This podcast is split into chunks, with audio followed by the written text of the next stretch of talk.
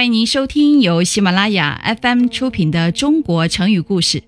作者佚名，演播仲卿，第八十集《抛砖引玉》。唐朝的时候，有一个小有名气的诗人，名叫赵古，他的诗写得很有特色，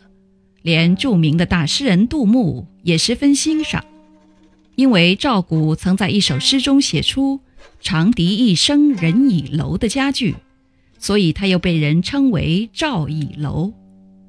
当时在吴地有一个名叫常建的人，也很喜欢写诗，对赵古十分仰慕。有一次，常建听说赵古要到苏州来玩，便很想乘机得到赵古的诗句。他估计赵古一定要到当地的名胜灵岩寺去游览，就预先在灵岩寺的墙壁上题了两句诗，希望以此引出赵古的诗句来。听众朋友们，您正在收听的是由喜马拉雅 FM 出品的《中国成语故事》。果然不出常见所料，赵古到苏州不久，便来到了灵岩寺。当他看到四壁上题的两句有头无尾的诗时，一时兴起，提起笔来添上两句，就凑成一首完整的诗。这样常见的愿望就实现了。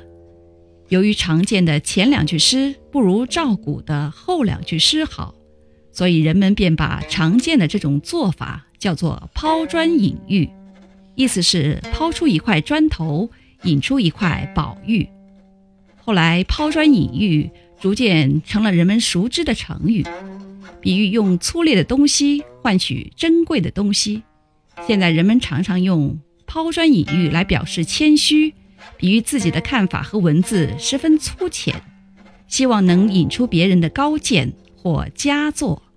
听众朋友们，本集播讲完毕，感谢您的收听，再会。